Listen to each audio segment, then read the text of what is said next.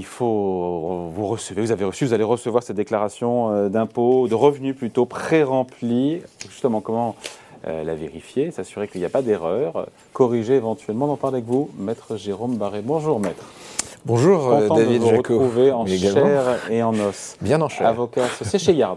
Exactement. Alors c'est plus Franklin, c'est plus à Barré associé. Non, C'est Yards. Barré associé euh, s'est rapproché d'une autre maison et puis voulait pas avoir son nom Barré associé. C'est mieux d'avoir un nom plus générique comme Donc ça. Yards.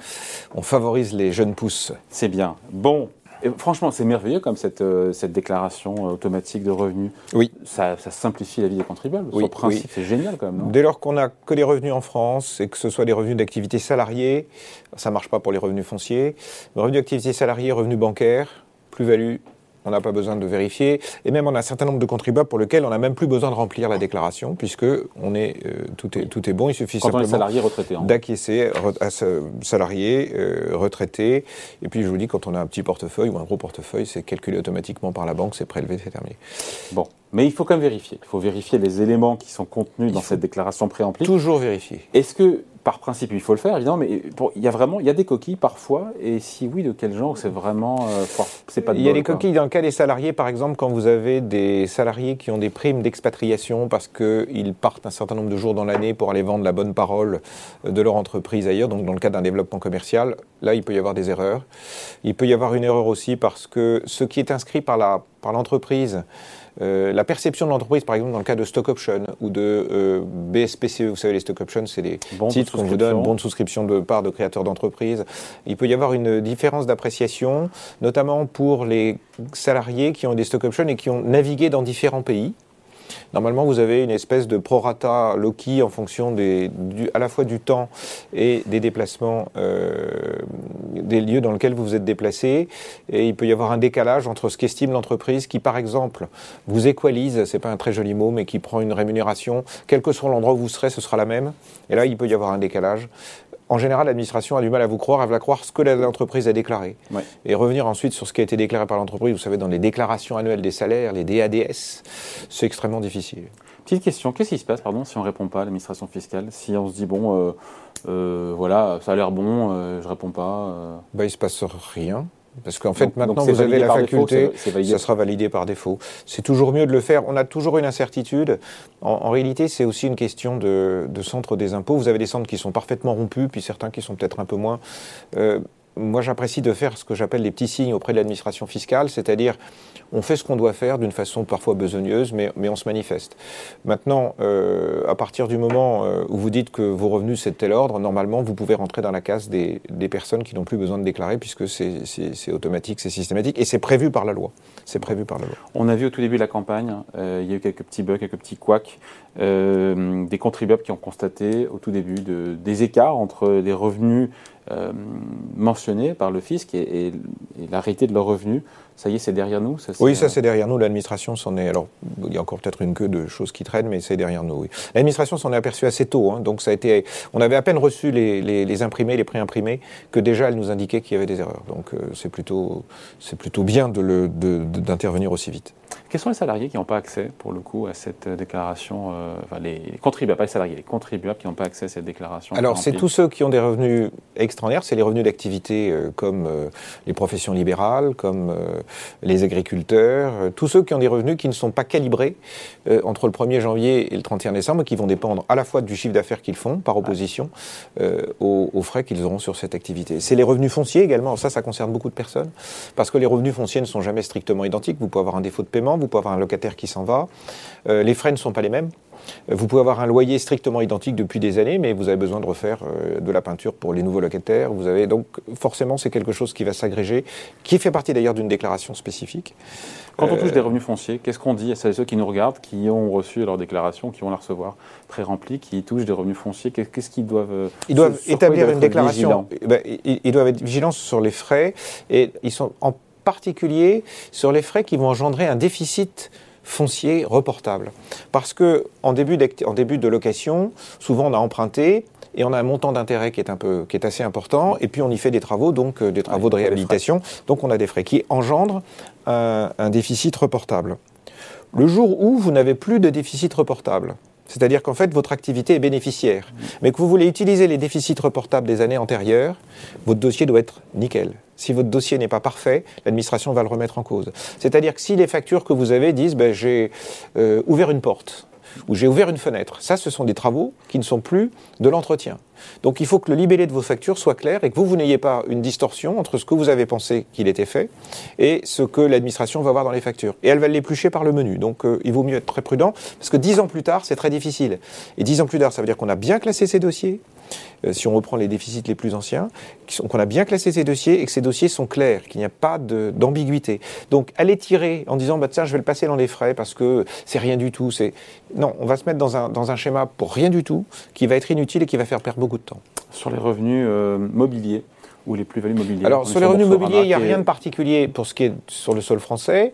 Là où ça devient compliqué, il y a deux directions. La première direction, c'est les revenus que vous avez à l'étranger. Je vous coupe, pardon, mais il n'y a pas de problème sur le sol français, c'est-à-dire tout. C'est-à-dire que tout ce qui vient d'une banque française, c'est automatisé. Euh, la banque française. Il peut y avoir euh, d'erreurs entre ce qu'a communiqué la banque. Ah, il, faut, il, faut, vérifier, mais, mais, mais d'ailleurs, la vérification n'est pas si simple. Quand vous avez à vérifier des intérêts, vous pouvez euh, vérifier des jetons de présence qui vous sont donnés par une, par une société, vous devez le savoir. Quand c'est des gains de, de cession de valeur mobilière, donc des plus-values, c'est beaucoup plus compliqué c'est beaucoup plus compliqué parce que votre portefeuille tourne, si vous avez un portefeuille de valeur cotée, euh, pour savoir quel est effectivement le, montant de la plus-value, c'est difficile. Et sur des titres cotés aussi, vous pouvez être, par exemple, minoritaire dans une entreprise qui est vendue, euh, dont vous avez hérité des titres par succession, euh, avec plusieurs frères et sœurs.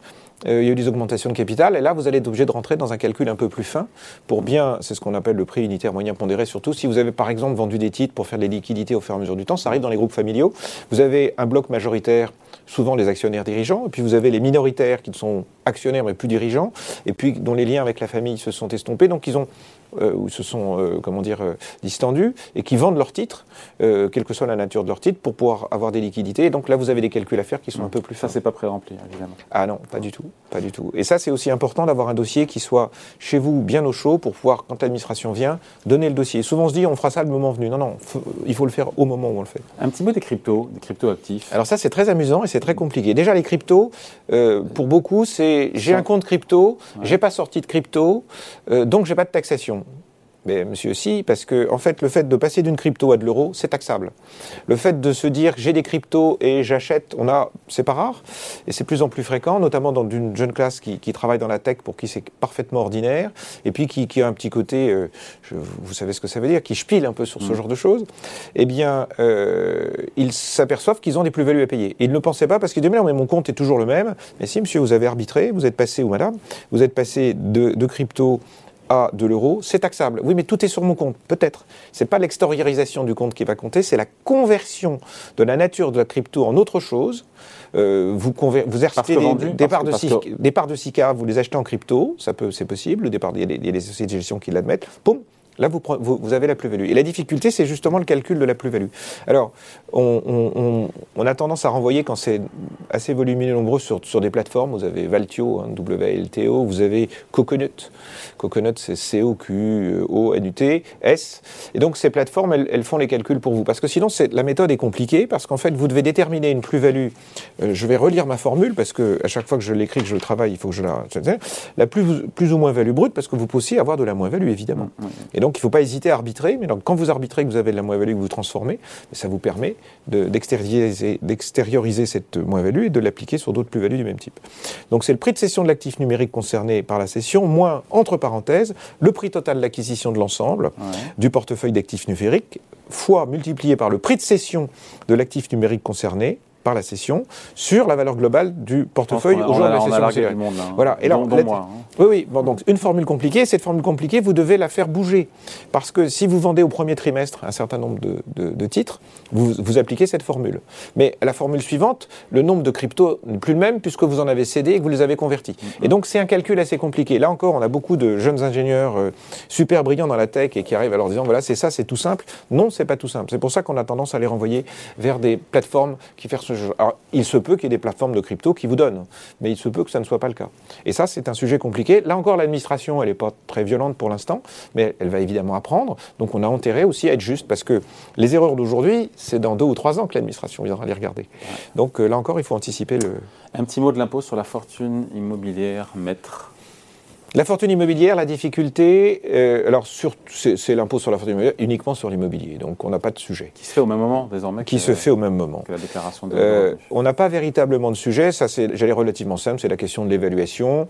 L'administration est quand même assez bonne mère, alors évidemment si vous avez un bien qui vaut 100 et que vous le déclarez pour 30, elle va être un peu énervée, mais elle sait très bien que si un bien que vous ne le vendez pas, et puis par exemple, la résidence principale, même si on a une décote, enfin on a un abattement, 30%, 30% euh, ou des résidences secondaires, ou parce que vous avez une décote parce que vous détenez un immeuble au travers. Enfin, c'est une société civile qui détient un immeuble, vous avez aussi une décote parce que vous ne le donnez pas en direct. Et puis, si vous avez 5% des titres de la société civile, c'est pas 5 ramenés à 100, c'est pas tout à fait vrai. Donc, il y a des éléments d'abondement, mais qu'il faut, qu'il faut, qu'il faut engendrer. Là où c'est plus difficile, c'est pour le chef d'entreprise qui a des immeubles dans l'entreprise euh, le, groupe s'est construit en achetant euh, des immeubles qui ont servi euh, pour les bâtiments professionnels. Et puis un jour ou l'autre, il se dit on va les transformer et on y logera soit du personnel, soit parce que c'est en centre-ville et qu'on va convertir ces, biens en biens pour percevoir du revenu foncier. Donc il va falloir aller chercher tout au fond de la filiale et de faire un rapport entre la valeur du, bien immeuble, donc à sa juste valeur, versus la valeur de l'entreprise. Et en fait, ce n'est pas strictement la proportion, et ramener ensuite à la part que vous détenez dans l'entreprise. Donc il faut que vous ayez la proportion de l'immobilier ramenée à la valeur de l'entreprise, sur lequel vous appliquez votre valeur vous-même, votre pourcentage.